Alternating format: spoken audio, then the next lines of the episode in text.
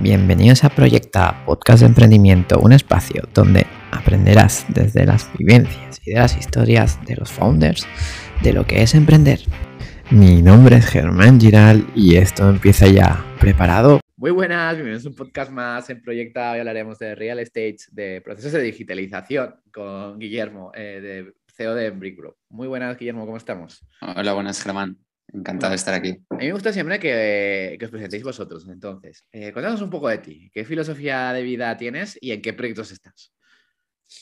Bueno, eh, actualmente yo estoy en Brickbro em, y, bueno, y, al final no dejo de ser Un, emprendedor que montó esto hace, hace tres años eh, con mi cofundadora y, siempre he querido emprender, eh, hoy es lo que estoy haciendo.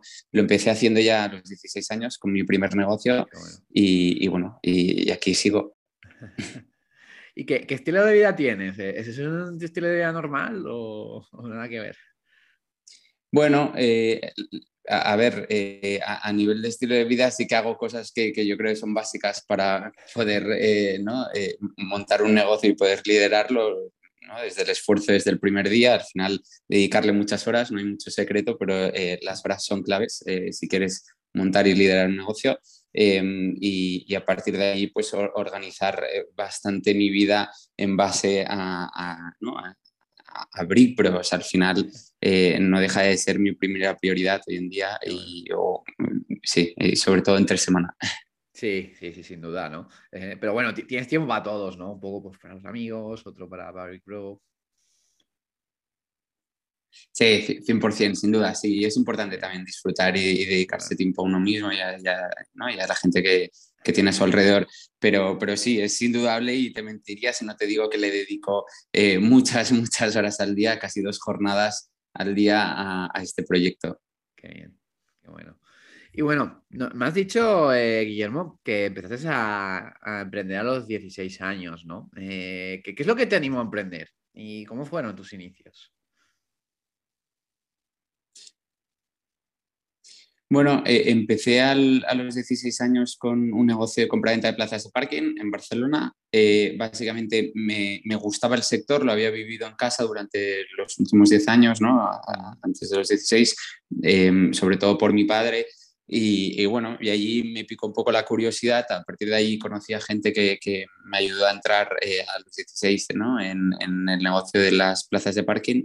Eh, lo vi curioso, iba con, digamos, mi negocio era muy, muy simple y muy offline. Al final tenía dos teléfonos, uno para comprar plazas de parking y otro para venderlas. ¿no? Entonces iba jugando ahí a, marketplace offline eh, entre los dos teléfonos.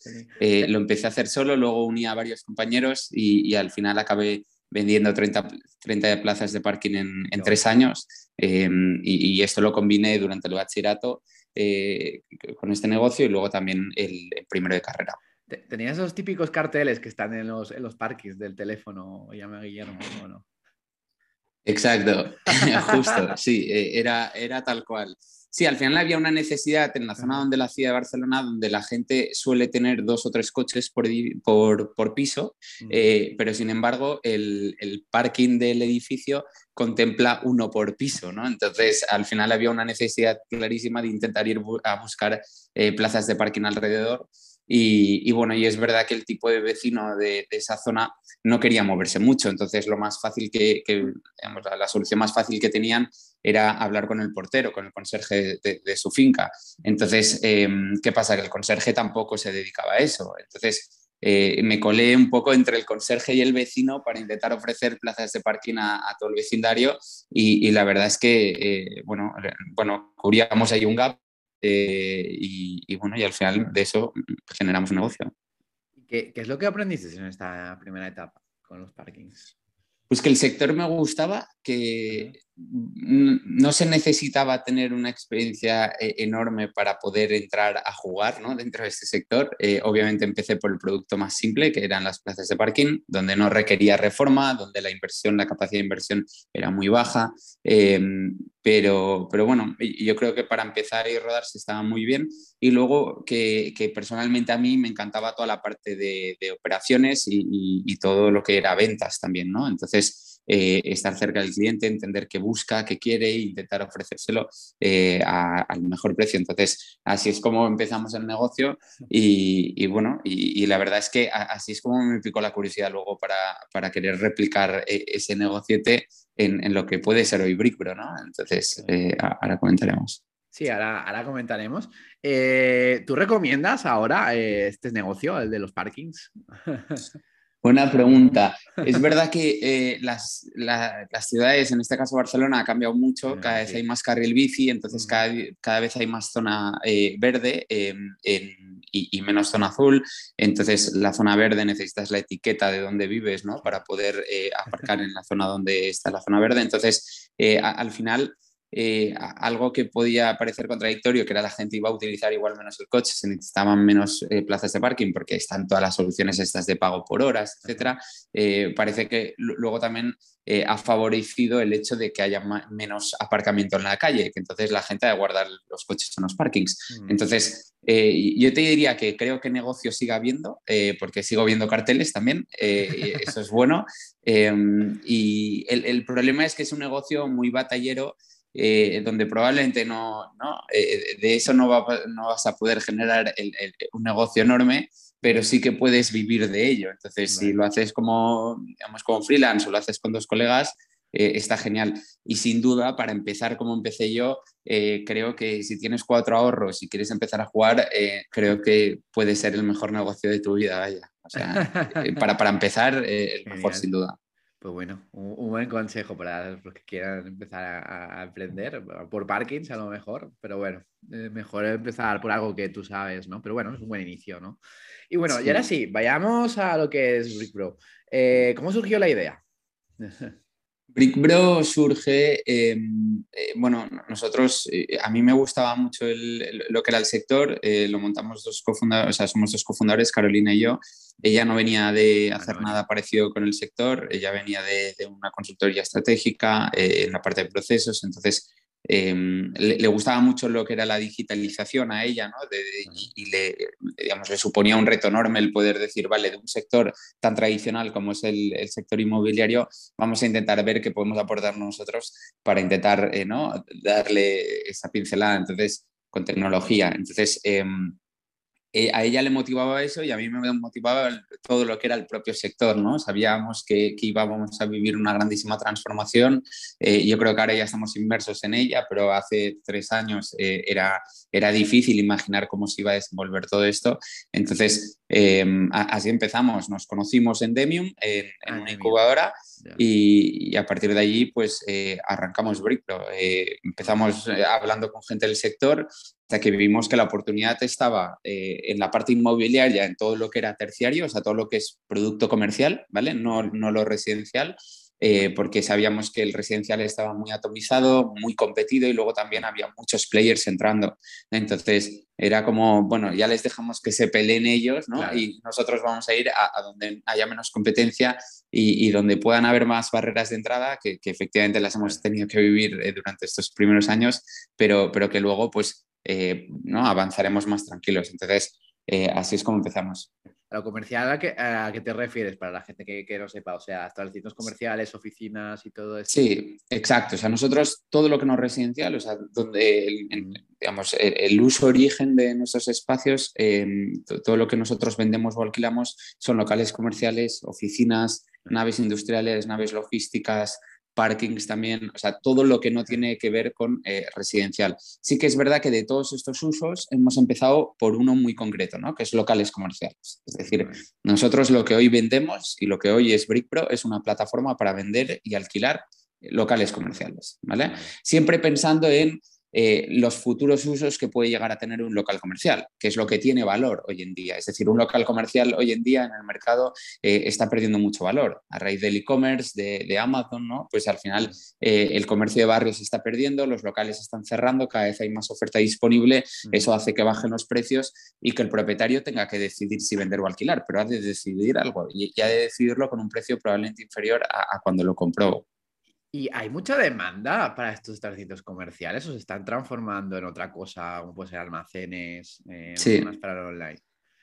Sí, o sea, al final eh, nosotros entramos con un uso muy concreto que eran locales para reconvertir a loft, ¿no? Eh, y, era un uso muy concreto.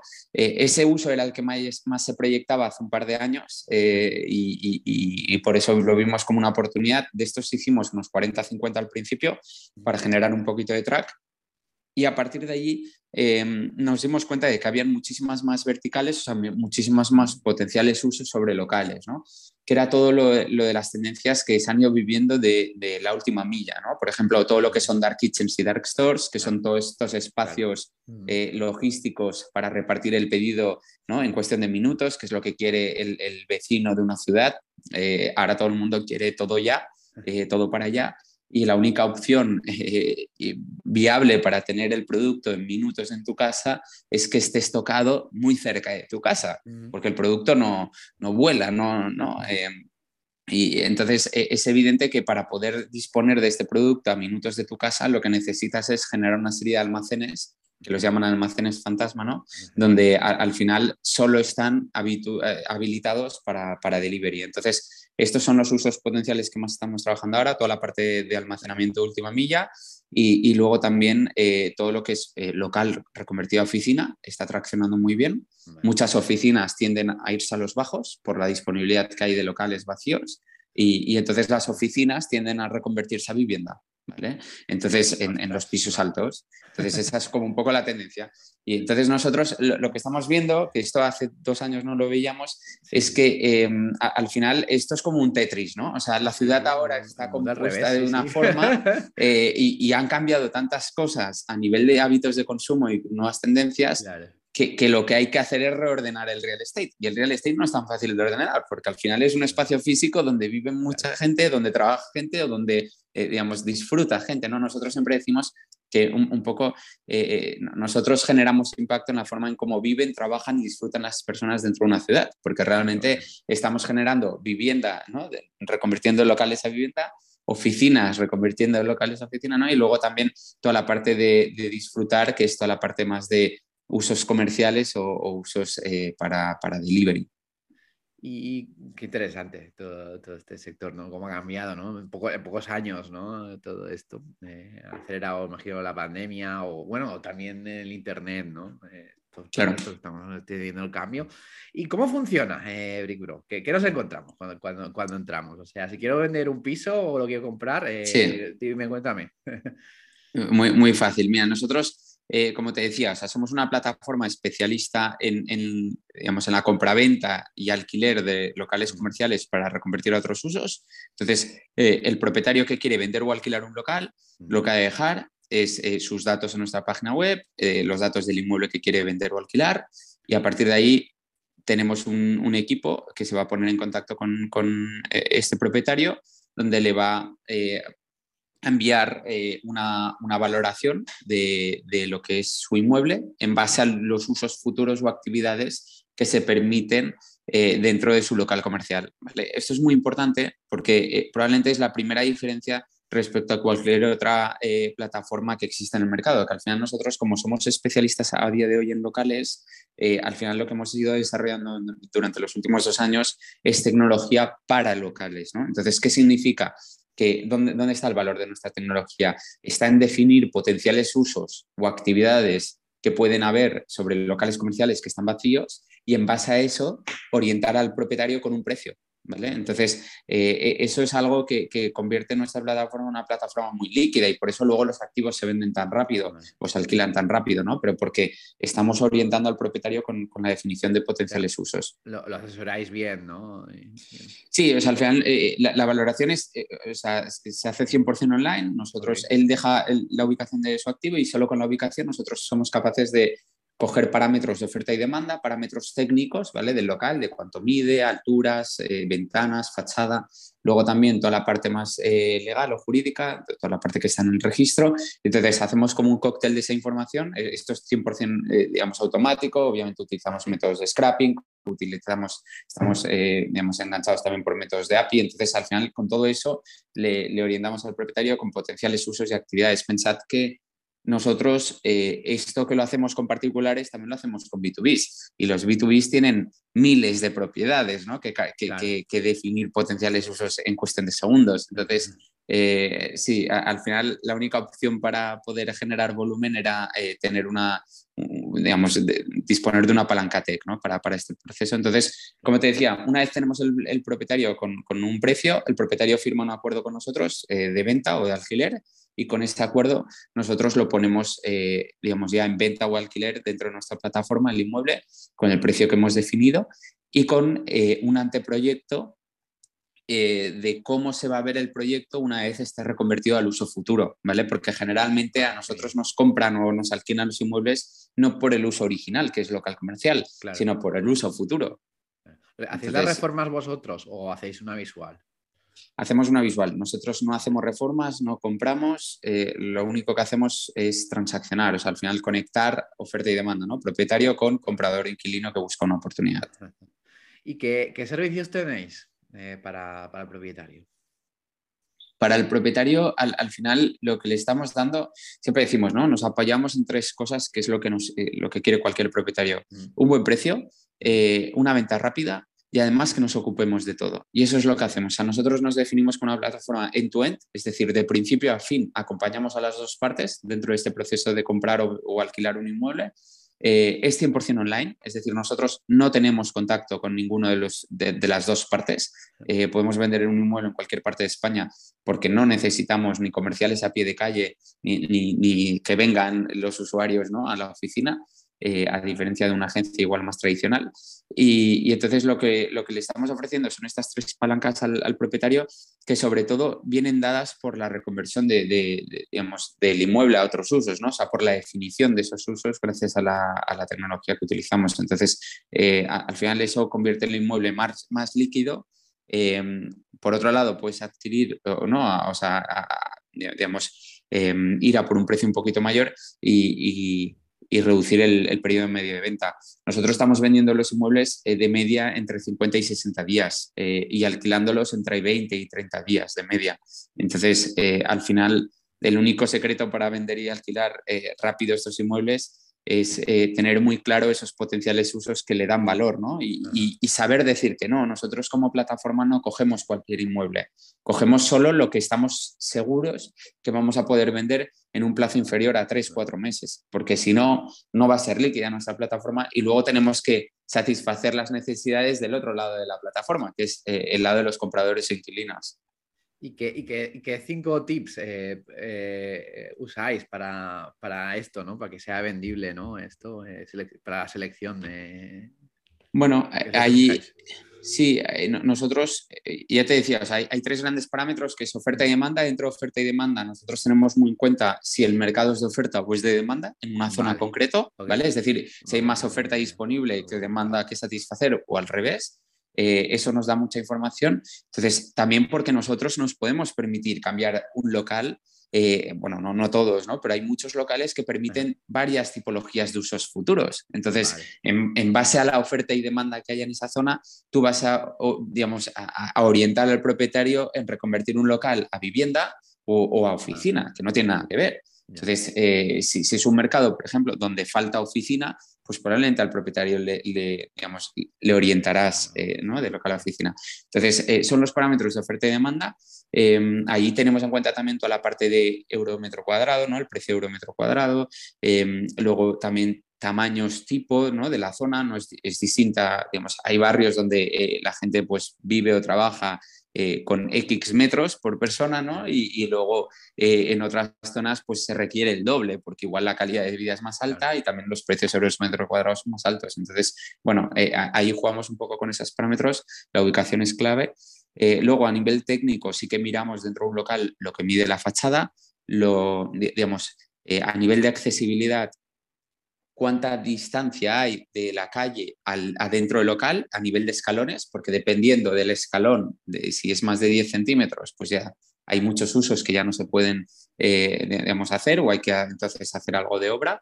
Eh, luego también la parte de ventilación y luz natural, eh, altura de techos, bueno, digamos, hay una serie de cosas que, son claves para definir el uso futuro de un inmueble. Y, por último, la parte legal. Por ejemplo, no, vamos a coger un inmueble donde el precio de venta que nosotros eh, hayamos orientado al propietario sea de 200.000 euros y tenga una carga eh, superior a 200.000 euros, porque significa que eh, el, comprador va a, va, a tener que comprar por encima del precio de mercado. Entonces, bueno, son, son este tipo de parámetros los que tienen en cuenta nuestro, nuestro data entry, ¿no? que llamamos que es esa herramienta que tenemos. una clase de real estate, Guillermo. y ahora vemos a momentos. ¿Cuál ha sido tu mayor momento de incertidumbre dentro de Brículo? Em, yo creo que nosotros em, no empezamos así. Eh, entonces, probablemente el cambio a, lo que somos hoy eh, fue uno de los. Sí, hicimos un pivot y además bastante importante eh, porque empezamos comprando, eh, empezamos comprando y reformando, así es como empezamos. Entonces, y, claro, es lo como... Que conlleva comprar. claro, lo que conlleva comprar, eh, el, ¿no? era un modelo que, que, bueno, que a día de hoy probablemente los modelos más ágiles dentro del sector inmobiliario PropTech hoy es em, toda la parte de e-buyers, ¿no? que son estos que están comprando y vendiendo a mansalva, no, no, paran de levantar fondos para comprar, comprar y comprar. Entonces, eh, la verdad es que es un negocio que funcionaba muy bien eh, porque es un negocio que generaba buenos márgenes. Nosotros lo que hacíamos era lo mismo que te contaba al propietario, pero en vez de decirle lo que vale su inmueble y ayudarle a venderle, comprar. Exacto. Y, entonces, eh, obviamente no lo orientaba con el precio eh, real, lo orientaba con un precio con un descuento, porque si no, a mí no me dan los números. entonces, negocio para ti. claro, entonces eh, el problema de, jugar a este juego es que al final, primero, necesitabas mucho dinero, era un modelo muy intensivo en capital. Mm, Por otro lado, estabas muy expuesto al mercado. Al final hay un riesgo de mercado que es clarísimo, que es que si cambia el mercado y cambian las condiciones de mercado, puedes tener muchos activos en cartera que de un día para otro dejan de valer eh, lo que valían y entonces pierdes valor en la cartera y puedes perder margen o incluso eh, perder mucho dinero. Entonces, em, y, eso es un riesgo. Y, luego, por último, y, creo que era el más importante de todos, era al final un riesgo reputacional. ¿no? O sea, al final la imagen que generábamos como player dentro del sector que quiere transformar, quiere impactar, quiere digitalizar este sector, digamos, creo que no se proyecta diciendo a un propietario, eh, oye, como tu inmueble vale poco porque te lo valora así, te compro bajo y entonces yo ya me ocupo de venderlo a otro precio. Entonces, de alguna forma, eh, estás, eh, vale, sí, estás ofreciendo una solución de liquidez al propietario, pero por otro lado no dejas de intentar comprar barato para vender más caro. Y al final eso ha existido toda la vida, seguirá existiendo, pero, pero no es tampoco, digamos, muy digital, ¿no? entonces, es un negocio de toda la vida. Entonces, sí, que es verdad que, que, un poco yo creo por estas tres cosas dejamos de hacerlo y entonces el momento de decidir, vale, frenamos este modelo y volvemos a arrancar desde cero un modelo 100% online, eh, tipo marketplace, donde conectemos, ya no compremos y vendamos. Eh, y además empecemos a tocar alquiler. Y, ¿no? Entonces, e, ese fue un, proceso, eh, digamos, de, nos ha llevado casi un año de cambio. ¿Teníais, algo digitalizado ya con el anterior? Sí, teníamos bastantes cosas. decías que esto sí cuadra para, para ir a ese pivot? Sí, teníamos eh, algunas cosas ya, hechas. Por ejemplo, la parte de valoración, obviamente era una valoración para nosotros, entonces sobre esa valoración éramos mucho más agresivos. Eh, ahora ya hacemos valoraciones de mercado, que es al final lo que está buscando el mercado. Intentar, eh, nosotros siempre decimos, ¿no? Si nosotros, el propietario de un local y el comprador de, de, un espacio para reconvertir a otro, en este caso local para reconvertir a otro uso, si nosotros no conectan bien fuera, eh, fuera, en el mercado. Y, te, explico por qué, nos lo dicen, ¿eh? al final y lo vemos. El, propietario de un local hoy quiere vender al precio al que compró. Y, es como si eh, tú compras hoy un coche y quieres vender al cabo de 20 años el coche al mismo precio al que compraste. Dices, a ver, espera un momento. O sea, claro, porque, ¿por qué? Porque tienen la referencia de que en vivienda suele pasar eso.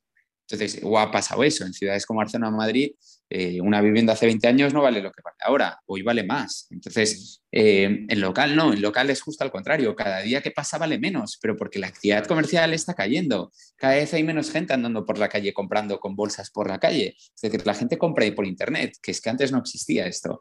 Entonces, el propietario hay que hacerle entender de que no se suba la ola de quiero vender al precio al que compré, porque evidentemente hay muchos locales que además vienen de herencias y vienen de hace 30, 40, 50 años, donde los precios obviamente no están con pesetas, no sé qué, o sea, es un follón eso, o sea, no, vale nada eso. Hay locales que, no, sé, que, valen 50 veces más de lo que valían, o sea, no tiene ningún sentido.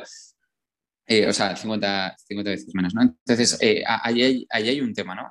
Y, luego, eh, otro punto, em, está el, tema de, los compradores. Los compradores, al final, hay mucha gente inexperta, pero que por otro lado tiene la necesidad. Es decir, y, aquí te explico, por ejemplo, hay mucha gente que busca vivienda en una zona a un precio razonable y la única forma de adquirir vivienda a un precio razonable es reconvertir local en vivienda. Entonces, pero mucha gente eh, dice, ¿y cómo lo hago? ¿Y cómo, ¿Y cómo sé que esto se puede? Y entonces es cuando necesitan a un player como BrickBro que les diga, mira, pues con estas garantías puedes hacerlo, ¿no? Que, es, hemos validado todo esto y además te conectamos con el industrial que te lo va a hacer, con el, con el, ¿no? con el reformista. ¿Y cualquier espacio se puede transformar en, vivienda? No, no, no, no, Te dirías, nosotros más o menos calculamos que alrededor de un 15% de los locales se pueden eh, reconvertir a vivienda un 80 en oficinas, ¿vale? Y el resto, eh, o sea, y el resto, que, no, al final eh, muchos locales se pueden reconvertir a varios usos a la vez, ¿eh? igual que los que se pueden reconvertir a vivienda, igual se pueden reconvertir a oficina, porque hay muchos parámetros que son, son iguales. Entonces, pero, y, luego hay un, porcentaje importante, te diría del, alrededor del 20%, 20-30%, que son otros usos como pueden ser em, dark kitchens, dark stores, trasteros urbanos, todo lo que es eh, logística última milla, eh, bueno, de todos estos usos que están tan de moda ahora. Sí, qué bien. Y ahora vayamos al otro extremo, mayor momento de felicidad o, divertido de Brickbro. Em, mayor momento de felicidad. O glorioso, algo que, que, a ver, si te decía la verdad, yo creo, yo creo que este mes, o sea, al final también, también es bueno. ¿eh? yo creo que algo que te das cuenta cuando montas un proyecto, nos habla mucho de los 29 días malos y uno bueno, eh, pero el, el, uno bueno cada día, o sea, cada, cada vez es, es, más bueno, ¿no? En proporción a, los manos. Eh, vaya, todo si creces, claro, si vas hacia abajo, supongo que ¿no? debe ser un drama, pero, pero sí que es verdad que, que esto lo notas. Es decir, por ejemplo, digo este mes porque este mes hemos vendido Em, antes, ya te digo, no vendíamos 100% online. Ahora ya sí, ¿no? Desde hace ya unos meses cuando cambiamos el modelo. Entonces, hemos vendido la operación más importante este, este mes. Este mes hemos hecho también récord de ventas. Eh, digamos, bueno, eh, al final ves que cuando haces un pivot tan grande como el que hicimos y al cabo de unos meses dices, vale, ya todo coge forma, ya tenemos unos ingresos recurrentes, eh, digamos, como cinco veces superiores a los que teníamos hace un año con el anterior modelo, pero por en medio ha habido un valle, porque es evidente que ha habido un valle, de, al final un pivot, dejas de ingresar por el, ¿no? Entonces, bueno, e, e, es duro, al final e, es, eh, pero, pero luego se disfrutan estos meses cuando, cuando llegan las paz y todo sale. Entonces yo te diría que ahora, ahora es el mejor momento. ¿Y lo, y lo sabes apreciar y disfrutar? ¿O, o eres de los que va al, siguiente cosa? Sí, siempre es más. O sea, yo creo, y, la cultura de BrickPro también es así. O al final eh, eh, siempre queremos más. O sea, siempre es poco eh, y, creo que siempre será poco. O al final somos eh, yo creo que en general todos los emprendedores, ¿no? Muy ambiciosos, eh, también eh, ese, esa versión al riesgo y el, y el, todo o nada es lo que te hace continuamente el, el, el poder multiplicar por cinco o, o perderlo todo, ¿no? Entonces, yo, yo, creo que es parte de, del juego y, ¿no? y, sí, y también de la motivación, de, en este caso mía, ¿no? De decir, oye, al final esto no es una pyme, que es que si no, no estaría montándolo como lo estoy montando, ¿no? Entonces, claro, claro. Y parece que no, pero tienes las energías, aún eres joven y tienes las energías, ¿no? Hay otros que, que, que sí lo hacen, pero más pausa y tienes todas las energías para, para hacerlo todo, ¿no, ¿no, Guillermo? Sí, exacto. Yo pongo la energía y luego ya lo que es el talento lo, lo fichamos de... no, pero, no, pero sí, sí, que es verdad, eh, yo creo que aquí tenemos una, no sé si la media en Brickpro es 31 años ahora mismo, entonces somos bastante jóvenes todos, eh, pero, pero bueno, sí, que es verdad, es otra de las cosas que, que hemos ido aprendiendo al, principio, obviamente, éramos todos más jóvenes. Eh, al final eh, te puedes permitirlo, ¿no? Lo, que, lo que puedas al principio, pero generalmente es poco. Y, luego, poco a poco, cuando creces, sí que vas incorporando talento de fuera con, muchísima más experiencia, ¿no? Entonces, eh, yo creo que la energía la, la, ponemos, eh, ¿no? Sobre todo, bueno, que yo creo que energía la ponemos todos, pero al final, eh, sí. ¿Y cómo se capta este gran talento? Eh, ¿Tú crees que es importante la cultura empresarial dentro de él? Sí, o sea, 100% sin duda. Es decir, nosotros ahora que hemos pasado de un equipo de 8 personas a, 35 que somos, ahora en, en los últimos, te dirían, 9 meses, eh, al, al, final, con el pivote hablo, eh, al final, algo que, que, por lo que yo personalmente me empezaba a preocupar era el tema cultural de decir, oye, hay mucha gente que se está incorporando nueva cada semana, eh, al final ha de adaptarse rápido al equipo que ya existe. Tengo equipo que ya lleva dos años o dos años y pico con nosotros, entonces al final ha de haber un match cultural pero muy rápido. Y, el match empieza desde el primer día en la conversación telefónica cuando quieres valorar un perfil que va a entrar en BrickPro. Entonces, eh, hay que hacer ya una serie de preguntas y, ¿no? y hacer un poco de challenge para ver si encaja o no. Eh, y, luego también, luego, yo creo que la cultura ya no solo el, el, fit al inicio, sino luego el cómo trabajarlo. Al final somos personas, hay que trabajar esa relación y, es evidente que hay roces, ¿no? Hay roces entre equipo, eh, no sé, hay, hay roces eh, entre áreas. Entonces, es muy importante que por debajo no haya una serie de valores que se cumplan y que sean como las reglas de juego para cualquier persona que trabaja dentro de esta empresa. Entonces, ¿cómo lo trabajamos? Em, nosotros hacemos eh, bueno, los típicos stand-ups eh, los lunes eh, con toda la compañía, donde informamos un poco de las, de las métricas de, de de la semana anterior y de las siguientes. Aquí hablan todos los managers de Brickbury, pero luego también, que, que, son seis managers, pero luego también em, explican una persona del equipo aleatorio, porque además va por sorteo, le, le, le toca explicar eh, durante cinco minutos algo que tenga entre manos que pueda ser útil para, para que lo sepa toda, toda la empresa. Y, y, luego también hacemos, eh, digamos, un, un, premio de los Monthly Awards, ¿no? que al final es un premio donde nosotros cada mes eh, tenemos que representar un valor, ¿vale? O sea, hay un premio por un, uno de los valores. Nosotros tenemos seis valores en Brickbro y, y son seis valores que al final tenemos que estar representando continuamente. Entonces, cada mes es el mes de un valor, ¿no? Este mes, por ejemplo, es el valor de la ambición y la pasión, ¿no? Entonces, eh, y, ahí se votan y hay un ranking de tres personas sobre el equipo y el primero es, eh, gana un premio, ¿no? Que es un, un, vale de Amazon. Entonces, bueno, así es como intentamos jugar, ¿no? Y crear un poco de cultura. Eh, luego hacemos meetings trimestrales con todo el equipo, esas ya son sesiones de una hora y media donde ponemos a disposición de todos los resultados de, de la compañía. Eh, hacemos dos team buildings al año, eh, uno en cada semestre, donde intentamos salir fuera y, dedicarnos un día a todos, ¿no? a, estar más en equipo y, no hablar de trabajo. Em, y, bueno, y, son cosas que, hemos ido trabajando, incorporando a la cultura, que, muchas, por no decir todas, ¿no? pero adaptadas a, la forma en cómo creemos que hay que hacerlas dentro de BrickBro, pero que, las cogemos de fuera, de, de players más importantes que lo vienen trabajando ya desde hace años. Pero imagino. ¿Le has consejo a alguien, a empresas más grandes, pues, para llegar a todo esto? Sí, sobre todo eh, a la gente que, nos ha ido rodeando, ¿no? O sea, al final eh, tenemos una serie de inversores, sobre todo mucho business angel del principio que, al que le pedimos consejo y ayuda eh, porque son ex emprendedores o emprendedores en serie y, bueno, y, de ahí sí sacamos mucha info para, para, poder adaptar. También hay cosas que, que, te dicen, luego las pruebas no funcionan y, las, ¿no? Entonces esto es como todo, o sea, también es cuestión de probar y tal. Es verdad que con la cultura tampoco puedes probar mucho, es decir, al final hay unas reglas de juego que han de ser básicas, que son los valores y a partir de ahí trabajar eh, el ambiente. Sí, sí. Yo, me pregunto si esta cultura que, hacéis, cuando tengáis 400 empleados, o funcionará o tendréis que pensar en otra cosa.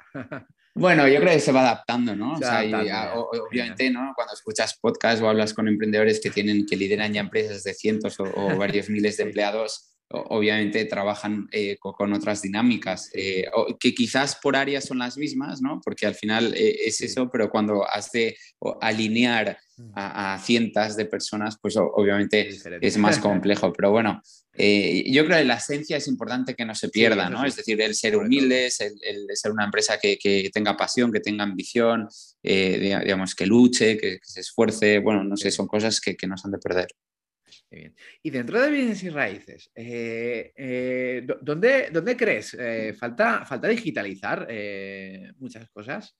¿Dónde crees que hay que explorar esta digitalización en este sector? A ver, yo, sigo creyendo lo mismo que creí hace un, par de o tres años cuando empezamos Brick Pro, de que al final sigue habiendo mucha solución en residencial, pero hay poca en comercial, ¿no? Es decir, eh, yo creo que si, si quieres empezar una startup dentro del real estate, me miraría a fondo toda la parte comercial, todo lo que es terciario, no residencial, porque ya hay mucho player, es decir, hay mucho player offline y luego online, PropTech, hay, hay, hay muchísimo, creo que el 80-85% de las startups están en residencial. Entonces, y, el mercado en comercial es igual de grande en volumen y, las 10 empresas más grandes del mundo en, en inmobiliario tocan todo lo que es terciario, no tocan lo que es residencial. Entonces, que, no sé, que hay gente que igual tiene, tiene un concepto de solo el residencial, eh, que ¿no? asocia el inmobiliario a solo residencial, porque al final es, eh, ¿no? La, gente que no lo conoce piensa, oye, ¿dónde vivo? En una ¿no? entre cuatro paredes y un tejado, vale, eso es inmobiliaria, ya está. Entonces, una inmobiliaria solo vende pisos y dices, no, o sea, una inmobiliaria no solo vende y luego tampoco solo vende pisos, ¿sabes?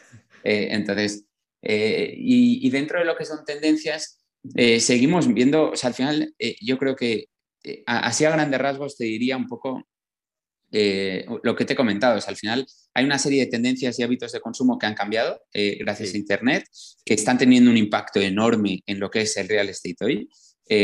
también desplazamientos de la gente, ¿no? el querer, la inmediatez. Entonces, todo eso está viviendo una transformación que pasa por transformar el real estate. Entonces, tú si montas ahora a día de hoy un proyecto que tenga en cuenta esas tendencias y por otro lado aporte algo nuevo a este sector que genere un impacto en, los usuarios, eh, como puede ser, pues, eh, ¿no? seguramente pues, digitalizar alguna parte del proceso o hacerla más eficiente, que no, es, eh, que no es muy difícil dentro de lo que es el sector, el detectarla, luego hacerlo es más complicado.